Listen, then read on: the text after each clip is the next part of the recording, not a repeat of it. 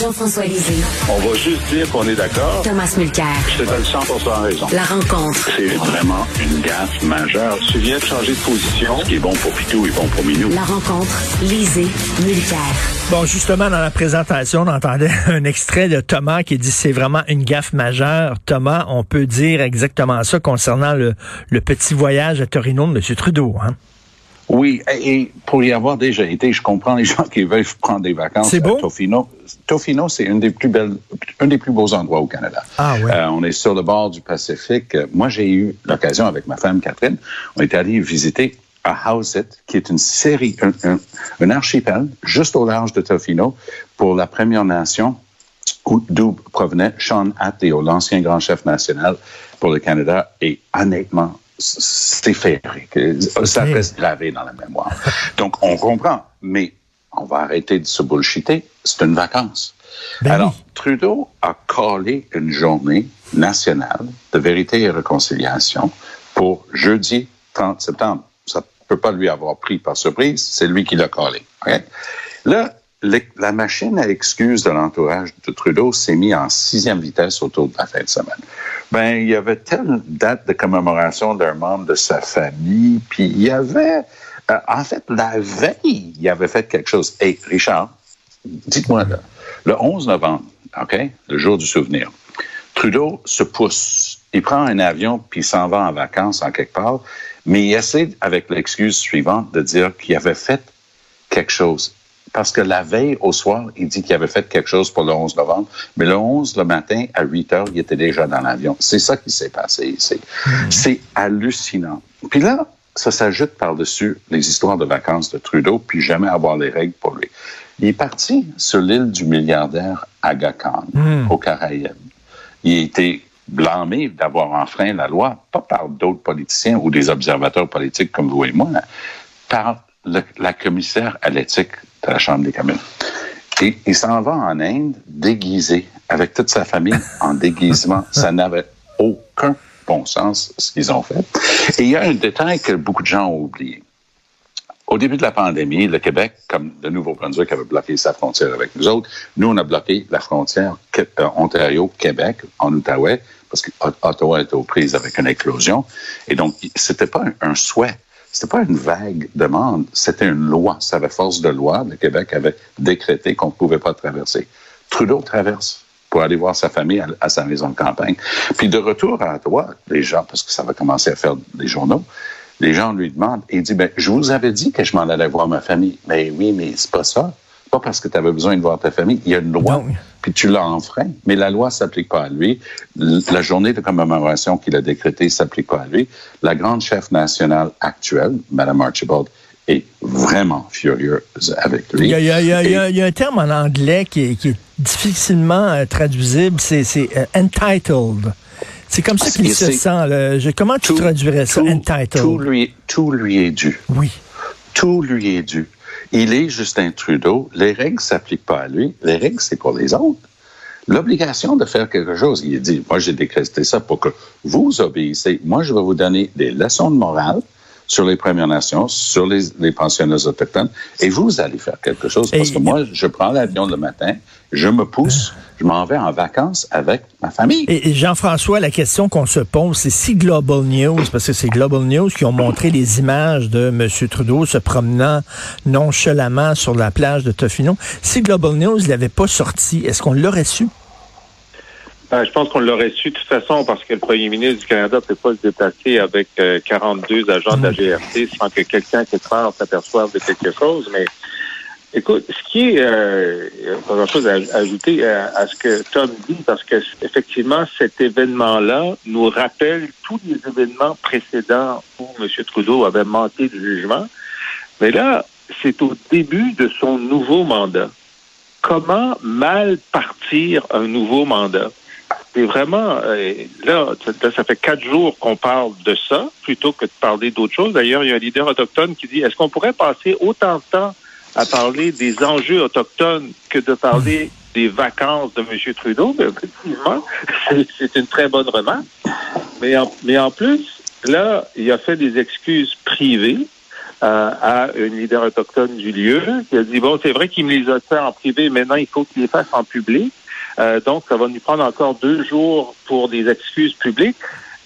Il vient de rater le commencement de son nouveau mandat à cause de ça.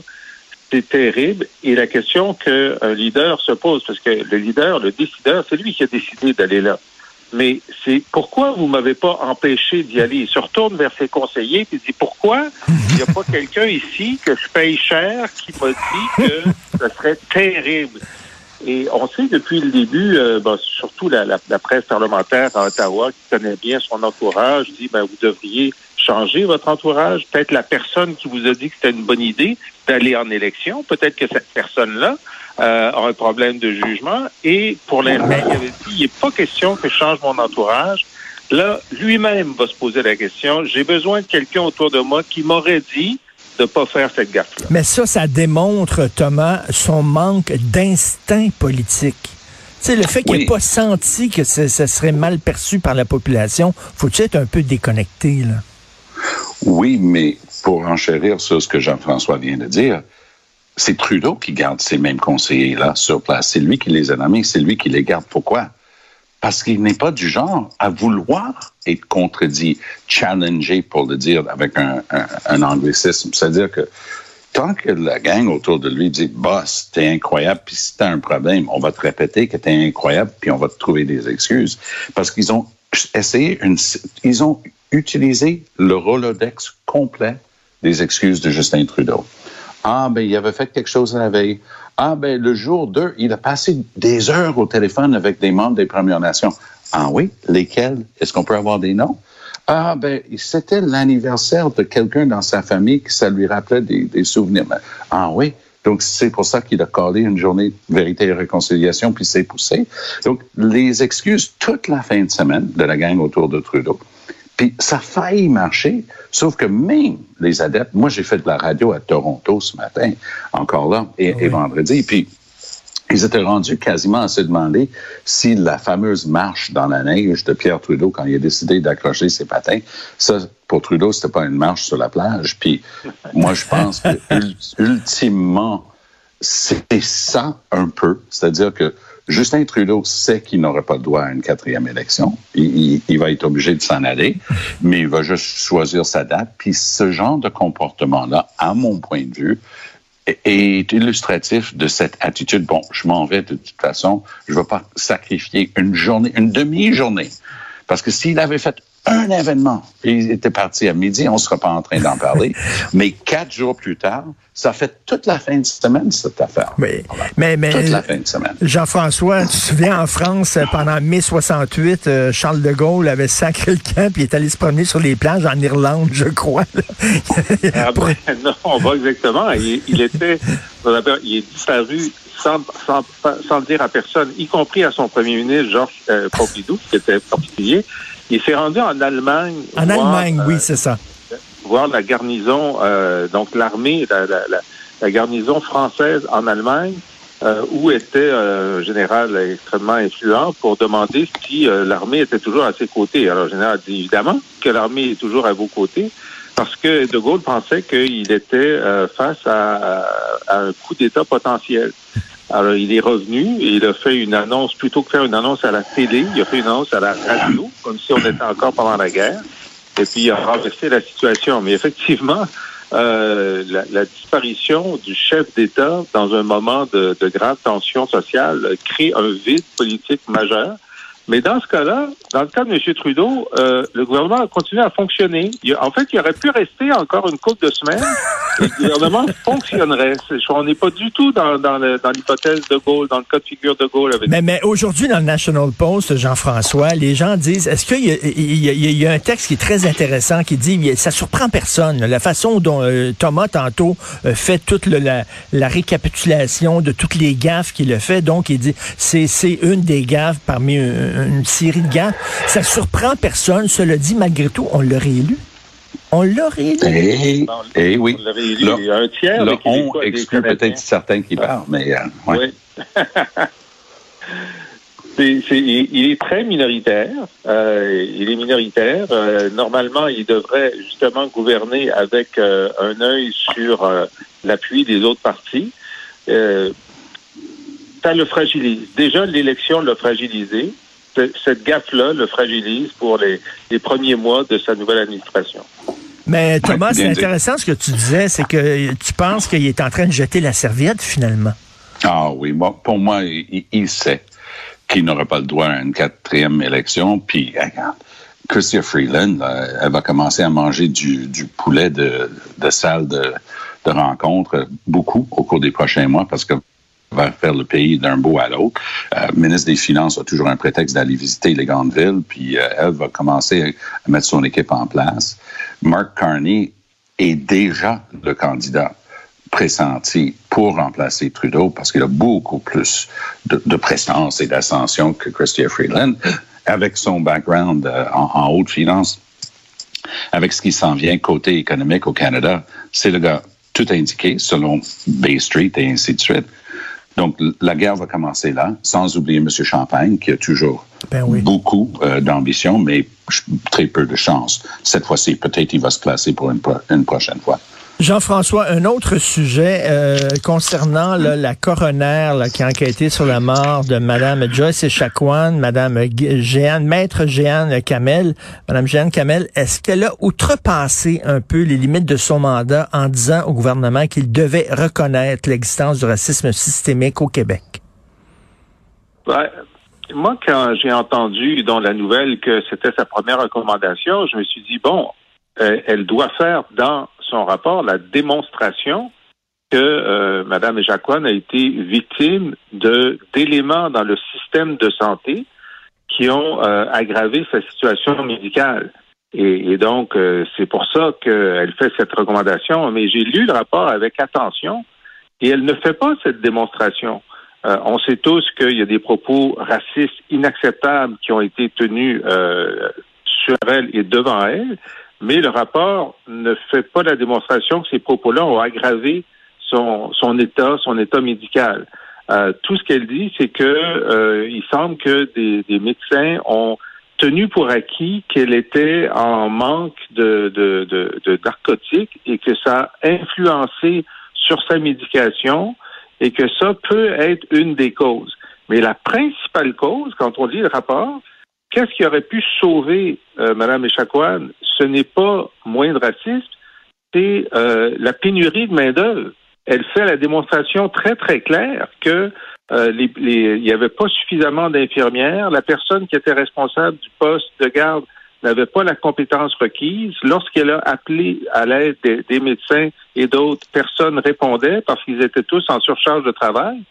Et donc, la principale cause euh, je dirais, euh, c'est un facteur aggravant parce que euh, la, coroner dit que c'est un, c'est une, une mort accidentelle, donc il n'y a aucun acte criminel, puis il n'y a pas de négligence criminelle, puis elle dit pas qu'il y a de la négligence médicale. Elle fait juste dire quels sont les éléments qui ont, qui auraient pu aider à accélérer la réanimation. Le principal problème, c'était le manque de main d'œuvre à l'hôpital. Mais mmh. pourtant, elle a décidé de prendre une position dans le débat politique sur le racisme systémique. Moi, je trouve ça particulier. Thomas? Ben moi, je pense que la loi sur les coroners dit très clairement que le, boulot d'un coroner, c'est de regarder les causes, et c'est de ça qu'on vient de parler, et les circonstances d'un décès. Dans quel but? Pas dans le but de, de porter des accusations criminelles, ça c'était la vieille loi il y a 40 ans. La nouvelle loi dit toujours c'est juste pour éviter ces problèmes à l'avenir. Moi, je trouve que c'est tout à fait plausible que la coroner ici dise, si on veut éviter une répétition de ce genre de situation, il faut reconnaître qu'à la base, on a un problème dans notre système de racisme. On n'est pas pire que qui que ce soit d'autre. Il n'y a pas plus de racisme ici qu'en Saskatchewan ou en Ontario. Mais on a un problème. Et ça, c'est mesurable. Si on regarde l'ensemble de la fonction publique, c'est pas mon opinion, c'est la Commission des droits de la personne du Québec qui dit qu'à l'embauche, on finit avec 50% de moins de minorités visibles dans la fonction publique que dans la population. Il y a un problème dans le système. Donc, c'est de ça qu'il s'agit. Donc, c'est devenu une sorte de pierre de touche politique au Québec de transformer cette affirmation de discrimination systémique et dire, mais non, on n'est pas, on discrimine pas systématiquement. Deux mots complètement différents. Et M. Legault, il le sait. Mais c'est un jeu. Mme Guilbeault était là vendredi en train de défendre ce choix de son gouvernement et ainsi de suite. Mais si on veut reconnaître le problème de base, il faut en tenir compte. Et justement, objectivement, encore une fois, on a demandé au personnel d'aller prendre des cours de sensibilisation. Il y a seulement 1% qui les ont suivis. En fait, c'est moins, moins de 1 Donc, on a encore du pain sur la planche. Et oui, je pense que la coroner était tout à fait dans ses droits, au terme de la législation ayant créé l'institution dont elle fait partie, de faire une évaluation des circonstances en plus de la cause. En tout cas, on va en parler certainement euh, rapidement. On a moins d'une minute. Jean-François, on va en parler beaucoup de ça, de l'existence possible d'un racisme systémique au Québec. Oui, ben moi, ce, que, ce, qui, ce qui me déçoit un peu, c'est que euh, effectivement qu'il y a eu des propos racistes qui étaient tenus. Oui. Est-ce qu'il y a quelque chose dans le système de santé, dans l'hôpital euh, de Joliette, qui a fait en sorte que euh, que Mme Echaquan soit moins bien traitée? La démonstration n'est pas faite.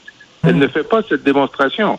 Euh, mais elle fait la démonstration que s'il y avait eu plus de personnel, le personnel était plus, euh, avait été plus qualifié, euh, il y aurait peut-être que euh, elle aurait été réanimée euh, au bon moment. Donc, c'est la, c'est la, la, c'est comme un totem, comme un dogme, mais moi, je, et puis j'accepte le fait qu'il y a parfois du racisme systémique.